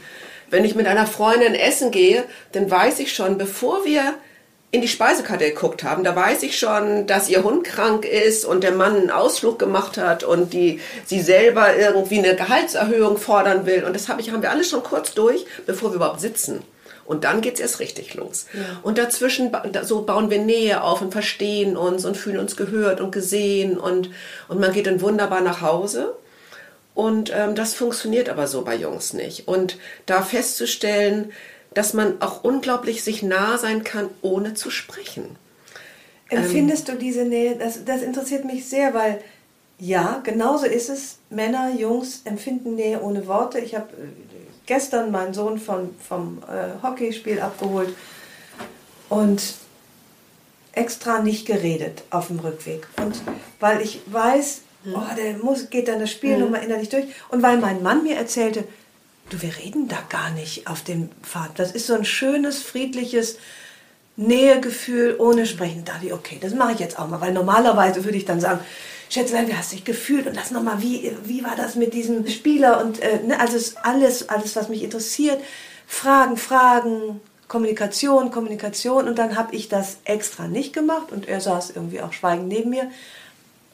Und ich das Gefühl der Nähe hat sich bei mir aber nicht so eingestellt. Ich hatte nur das Gefühl, okay, er ist froh, dass ich ihn in Ruhe lasse, aber richtig nah komm, zur Nähe gehört für mich Kommunikation. Es ist ganz schwierig, das Gefühl dann wirklich auch für mich Mhm. Das zu muss fühlen. man, ähm, das, ich glaube, das ist so tief verwurzelt in der Frauenseele. Ja, und auch Ähm, so, es ist ja auch nichts Schlimmes. Ganz Nee, im Gegenteil, gar nicht. ne? Gar nicht. Das Ja. ist ja auch schön, sich auszutauschen und, und man, äh, man bekommt die Bestätigung und so weiter. Aber ja, ist einfach, das ist einfach ein Stück weit kann man das lernen. Ich weiß auch, dass, ähm, Wie kann man das lernen? also man, ja, der, durch, durch, durch ähm, Praxis. Also ich weiß auch, dass äh, mein Ex-Mann damals sich mal mit seinem Bruder getroffen hat. Und dann haben sie gemeinsam an ihren Oldtimer-Motorrädern rumgebastelt. Und als er wiederkam, habe ich ihm tausend Fragen gestellt. Und wo fahren die dieses Jahr zum Urlaub hin? Und wie geht's der Frau? Und wie geht's den Kindern? Und spielt er noch Hockey? Und macht er dies und das? Und jedes Mal sagte er, darüber haben wir nicht gesprochen. Darüber nicht. Dann sage ich, worüber habt ihr denn gesprochen? Dann sagt er, jo, so. Und beide haben aber dann am Ende des Tages, sind die in tiefer Zufriedenheit auseinandergegangen, haben sich vermutlich ausgetauscht über, keine Ahnung, mal über das Motorradteil und das, haben eine unglaubliche Nähe verspürt, ohne all diese ähm, Informationen auszutauschen, die für mich immens wichtig waren. Was passiert in der Familie? Was haben die gerade vor? Was XY? Das ist nicht. Es sei ihnen ja auch gegönnt. Ich, mein Problem, oder was heißt mein Problem? Ich hab, neulich hatten wir eine Situation, mein Mann saß in der Küche und putzte irgendwas Silbernes. äh, ich machte einen Pfannekuchen, glaube ich, und beide Jungs waren da. Und das war für mich perfekt. Das der perfekte Mhm. Moment. Schönes Gefühl. Mhm. Und ich fing an zu reden. Und dann sagte, ich weiß gar nicht, ob er es überhaupt sagte oder einfach nur ging. Ich glaube, mein Mann ging einfach. Weil der wollte nichts hören. Der wollte, ich, nämlich, ich habe damit nicht, darüber nicht gesprochen. Ich merkte nur, wie die Bedürfnisse so auseinandergingen. Auch wieder in der Sinne, für mich ist Kommunikation Nähe. Und meine Jungs waren völlig damit zufrieden, einfach, wir waren alle zusammen und jeder machte so seins. Und das musste nicht noch irgendwie mit einer Frauenstimme untermalt werden, das Ganze. Und ich, ach, ich, ich, will, ich will ja unsere Jungs auch überhaupt nicht schlecht machen, auch nicht die Männer. Und trotzdem, auch bei allem, was wir so besprochen haben, das klingt jetzt so doof, aber äh, als Frau, umgeben von so vielen Männern, gibt es schon, ich will das nicht zu hart sagen, aber gibt es schon Seiten, die einfach nicht bespielt werden in uns. Ja, ist schwierig.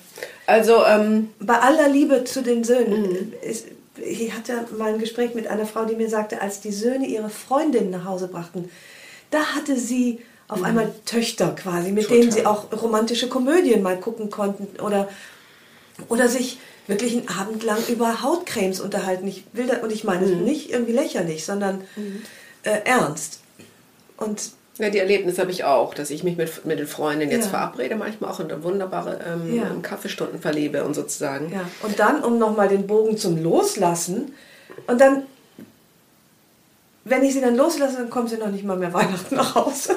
Ich weiß, ich male es gerade so ein bisschen düster, aber tatsächlich fühle ich, ja, ich fühle eine brachliegende Seite in mir, die ich dann mit Freundinnen und so Genau, aber ich glaube, aber ich bespiele. glaube, ja, ich glaube, das ist, das ist genau die Lösung, dass wir das woanders suchen. Mhm. Absolut, Ich kenne diese. Küchensituation, kenne ich auch. Wir haben auch manchmal so Radtour mit dem Hund gemacht oder zu Fuß und so, da haben wir kaum gesprochen. Und dann sagte auch dann so Nummer drei, jetzt gerade, das ist ein ganz perfekter Moment. Einfach nur der Hund. im- ja. Und, und auch zu Hause sagen sie, ganz oft haben sie mir die Rückmeldung gegeben, weißt du, am schönsten finden wir, wenn alle da sind und jeder macht, was er will. Sie mögen überhaupt nicht, wenn ich nicht da bin, obwohl, wenn ich da bin, keiner was von mir will. Ja. Aber das ist schon die Trug, der Trugschluss. Ja. Und gleichzeitig verstehe ich auch diese Traurigkeit. Ich erinnere mich an eine Szene, das war so furchtbar. Wir saßen alle am Frühstückstisch, damals noch mit dem Vater der Kinder. Und ich habe dann so Fragen gestellt, was habt ihr am Wochenende vor? Wie war gestern die Party? Und alle waren so ein bisschen sprachlos. Und dann sagte der Mann, und das hat mich so verletzt, er sagte, Jungs, ihr müsst mal ein bisschen was erzählen. Mami möchte was von Emotionen hören. Und dann habe ich, glaube ich, damals sogar weinend den Tisch verlassen, weil sie sich alle lustig gemacht haben. Sie alle gelacht. War ein lustiger Witz. Eure Mutter möchte über Emotionen sprechen. Und ich fand es in der Sekunde gerade überhaupt nicht witzig. Und fühlte mich so alleine Das und so in meinem Bedürfnis. Außenseiterin. So Ja. Außenseiter und Ja. das noch so als Witz zu machen. Ja. Ähm, ich glaube, bis heute ist es niemandem klar, wie mich das verletzt hat. Ähm, genau. Mhm, Und da ist eben, wenn ein Mädchen mit am Tisch gesessen hätte, wäre das nicht passiert. Ja. Ja, das stimmt. Also die, die weiblichen Seiten muss man dann eben doch in Woanders einer pflegen. Familie mit nur Männern äh, woanders pflegen. Ich glaube, durch, ausleben. durch wunderbare Frauenbegegnungen und einfach an, aus, auslagern. Ja. Man, kann nicht, Ja. man kann nicht alles ähm, in der Familie bekommen, weder in der Ehe noch in, in, mit den Jungs noch. Mhm. Und das ist, äh, muss man dann, glaube ich, offen so sagen, ein kleines Manko. Da wäre vielleicht eine Tochter, hätte diese Seite vielleicht doch mehr drauf äh, geantwortet. Ja, manchmal bin ich, wenn Mhm. ich dann äh, eine Freundin besuche mit äh, einer Tochter und dann kommt die so an, umarmt sie von hinten, fährt ihr durchs Haar und dann sagt sie so, na Mamilein und streichelt sie und denke so, huh, und dann, und dann reden sie über irgendwelche Sachen, die sie zusammen vorhaben und Ja. in die Stadt fahren. Und denke ich so, okay, und dann, ja, dann hat man so einen Kloß im Hals, einen kleinen Moment. Mhm. Und ich finde, den darf man auch haben. Und den darf man auch haben. Weil es ja im Le jedem Leben etwas gibt, was fehlt. Also wir, äh, in einem Leben fehlen Kinder, in unserem Leben fehlt vielleicht manchmal die Kinderlosigkeit, weil man so fremdbestimmt war, so viele Jahre. Also äh, äh, ich, ich finde das nicht ehrenrührig zu sagen, dass, dass da äh, wie in jedem Leben, auch mit vier Töchtern. Äh, genau, oder mit, äh, ich habe auch keinen Bauernhof, tut mir auch leid. Oder ne, ich, ja, ich träume so. auch gerade noch von. Ja.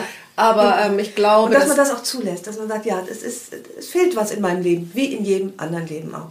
Ja, und ich glaube, das wissen die Jungs auch. Also das, ja, sie wissen das, sie können es trotzdem nicht ändern, weil sie ja genauso wenig aus ihrer Rolle rauskommen. Ja. Aber neulich hatte ich auch so einen Moment, dann saß ich so am Schreibtisch, hatte wenig gesprochen, also der Sohn Nummer drei sprach wenig zu der Zeit auch. Und ich dachte so, boah, der erzählt mir gar nichts mehr von seinem Leben. Man möchte auch so gerne teilhaben ja. und dieser Wunsch teilzuhaben und zu erfahren, was war denn heute und so. Und dachte ich auch, okay, fragt man nicht, sagt man nichts und so weiter. Und dann kam er ganz plötzlich in mein Büro, nahm mich in den Arm und sagte, ich glaube, wir haben uns heute noch gar nicht umarmt. Und da war ich so gerührt und gedacht, genau das ist die Essenz und darum musst du dich mhm. immer wieder, es ist eine kleine WhatsApp, hab dich lieb, schlaf gut oder und das ist die Nähe und die ist ja. immer, immer da, auch wenn man mhm. sie nicht ja, ja, durch Worte herstellt jeden Tag. Ja, das stimmt. Lass, sag noch ganz kurz was zum Thema wirklich des Loslassens, was ja du schon seit wie vielen Jahren tust? Seit zehn? Oder ja, der erste ist schon mit, mit 18 ausgezogen, ja, ungefähr zehn Jahren. Jahren. Mhm. Wird das besser? Hast du da Erkenntnisse gewonnen, die, wie man sich auch wappnen kann für das Leben danach? Genau, ich glaube, ähm, es ist wichtig, sich dafür zu, dass man einen Plan hat für sich ja. selber. Ich glaube, es ist ganz wichtig, eigene Interessen zu haben und jetzt schon, ich überlege zum Beispiel jetzt schon, was mache ich, wenn Sohn Nummer 4 ins Auslandsjahr geht. Ähm, ich weiß, dass ich am Flughafen wieder weinen werde wie ein Schlosshund und gleichzeitig überlege okay, was machst du? Vielleicht zum ersten Mal, vielleicht gehst du drei Monate auf Reisen in deinem Wohnmobil. Oder irgendwas, also ich versuche einen Plan zu entwickeln. Ja. Und was mache ich überhaupt, wenn ich ganz ausgezogen bin? Dann verkaufe ich die Wohnung, dann ziehe ich woanders hin. Ja, dann, du würdest nicht das Nest sozusagen offen halten dafür, dass sie immer alle mm, in ihre alten Zimmer können. Wir sind vor zwei Jahren noch mal, vor drei Jahren nochmal umgezogen. Es ist kein Nest, ah, okay. in dem sie ja. geboren sind. Mhm. Mhm. Ähm, also ich glaube, es ist ganz wichtig, eigene Pläne zu haben, eine eigene ja. Idee zu haben und, und, und sich nicht so, ähm, nicht so darauf zu fokussieren. Es hat einmal eine Frau zu mir gesagt in einem Seminar, mein Sohn ist ausgezogen, ich fühle mich wie eine leere Hülle. Und ich dachte, oh Gott, ist das schrecklich. Ähm, bei aller Liebe zu den Kindern äh, ist es ein guter Weg, bei sich selbst ein bisschen zu bleiben und zu gucken, was sind meine Interessen, was kann ich jetzt wieder anfangen. Und das braucht mal meine Zeit, weil wir uns so lange zurückgestellt haben. Ah, ich, ja, also so, was ich, dieses zurückgestellt, ich, ich habe das so genossen. Also ich muss wirklich sagen, dieses, ja. ich, neulich waren beide Kinder mal wieder krank. Ich, wahrscheinlich oh, Corona. Toll. Aber nicht schlimm. Ja. Und äh, ne, dieses leichte Temperatur ohne Schmerzen, toll, aber matt oder? genug, um keinen Unsinn zu machen. Und ich, und ich war in dieser mm. Mütterrolle von bedienen, bekuscheln, mm. gesund kuscheln. Nichts anderes spielte mehr eine Rolle. Es war klar, mm. die Kinder sind krank. Ich konnte auch nichts anderes machen. Ich musste mich quasi innerlich selbst krank melden. Und ich habe das so genossen, aber auch mit einer großen Wehmut genossen, ähm, weil das bei allen Mühen, die das Muttersein, Elternsein, aber wir sprechen jetzt mhm. über mit, Muttersein mit sich bringt, ist es auch, hat es so eine fraglose Sinnhaftigkeit. Mhm. Und viele, Schön gesagt, viele ja. Zweifel am Leben, am Sinn des Lebens, am wo soll ich hin, was soll ich tun, stellen sich nicht mit, mit heranwachsenden Kindern. Ja. Und ähm, deswegen empfinde ich das als großen Luxus, auch Kinder zu haben, weil sie mich bewahren vor, weil sie der, auch ein relativ kurzer Weg zur, zum Sinn des Lebens sind. Und wenn sie ausziehen, dann muss ich mir den mühsam wieder selber genau. konstruieren, basteln. Dann muss ich sehen, genau. dann bleibt eine Ehe übrig, wo vorher eine mhm.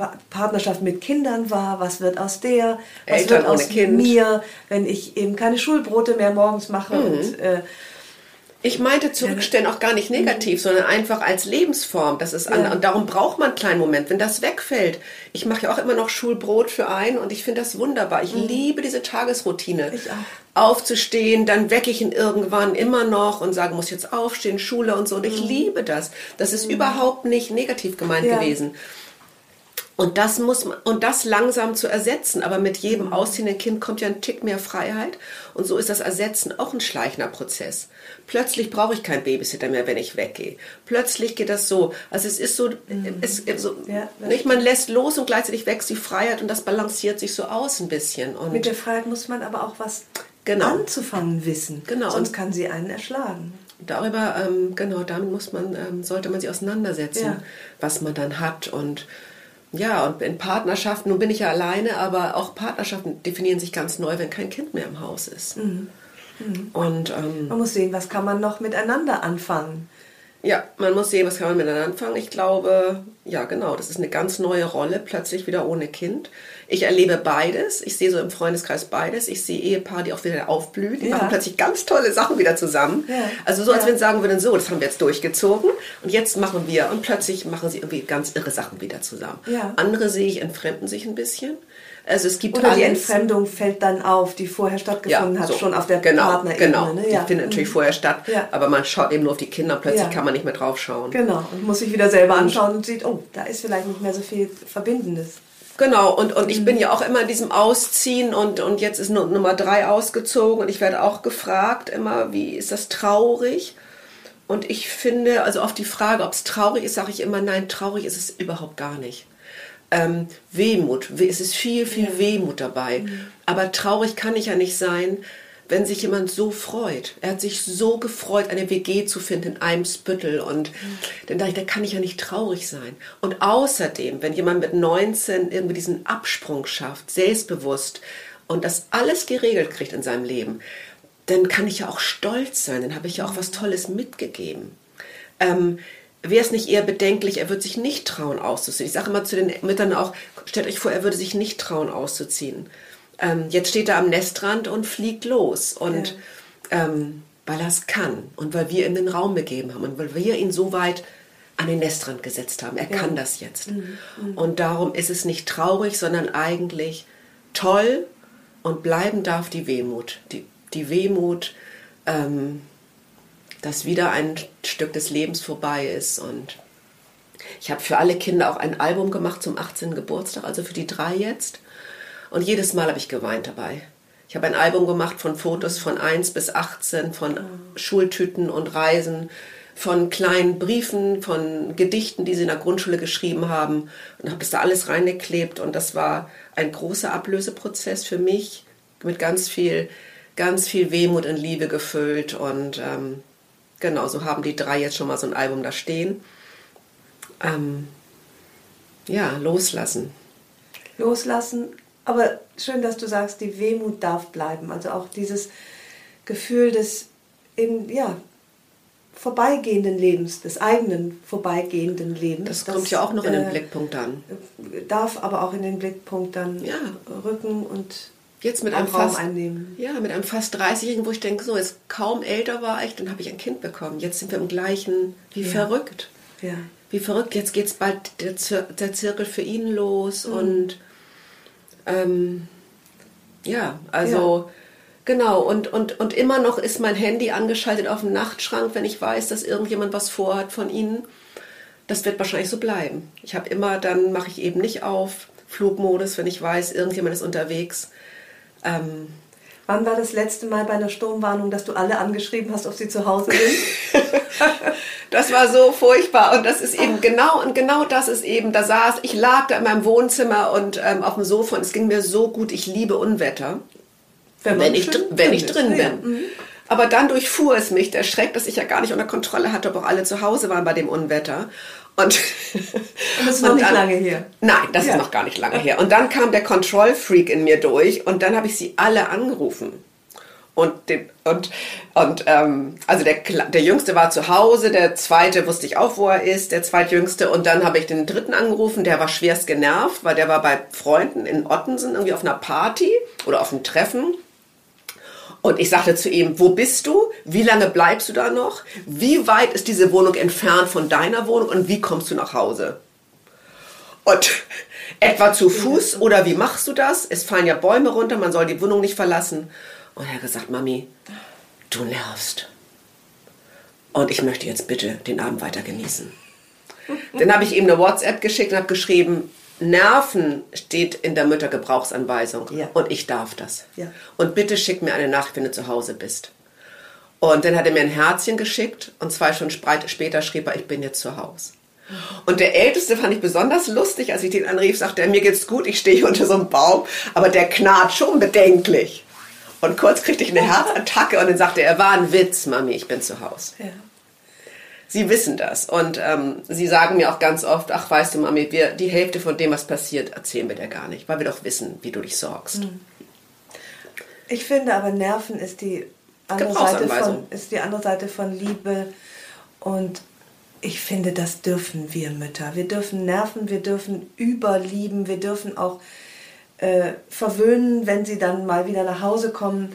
Auch das steht in der Stellenbeschreibung. Und das müssen sie dann auch aushalten, dass sie nachts noch mal einen Kuss auf die Stirn kriegen, oder? Können wir uns darauf einigen? Darauf können wir uns absolut einigen und immer wenn ich ihnen geschrieben habe, wie gesagt, das steht, das ist die das gehört zur Mutterbeschreibung, Ja. haben sie jedes Mal ein Herzchen geschickt, weil sie es wissen. Genauso Ja. wie peinlich sein. Ja. Das gehört einfach dazu. Peinlich dürfen wir auch sein. Wir dürfen peinlich sein und lieben und Sorgen machen. Wir dürfen nur nicht zu viel reden. Wir Das dürfen nur nicht zu viel reden und ich glaube, am Ende können wir nicht, ähm, genau, man kann nie alles richtig machen und ähm, wir können es nur voller Liebe irgendwie versuchen und Ja. dann, solange, ja, ich glaube, Liebe ist schon die richtige Wegweise.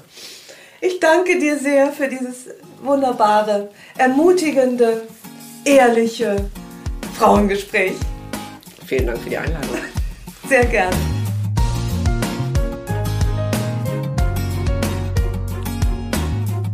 Herzlichen Dank fürs Zuhören. Die nächste Episode von Frauenstimmen hört ihr hier in zwei Wochen. Vielleicht mögt ihr die Frauenstimmen abonnieren, dann verpasst ihr keine neue Folge. Und wenn euch mein Podcast gefällt, dann würde ich mich sehr freuen, wenn ihr ihn weiterempfehlen und mit ein paar Sternen bewerten würdet. Ich freue mich auf ein Wiederhören und grüße euch herzlich, wo auch immer ihr seid. Eure Ildiko.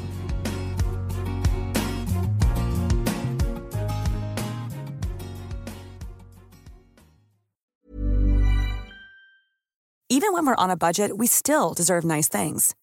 Quince is a place to scoop up stunning high-end goods for 50 to 80% less than similar brands. They have buttery soft cashmere sweaters starting at $50, luxurious Italian leather bags, and so much more. Plus, Quince only works with factories that use safe, ethical, and responsible manufacturing.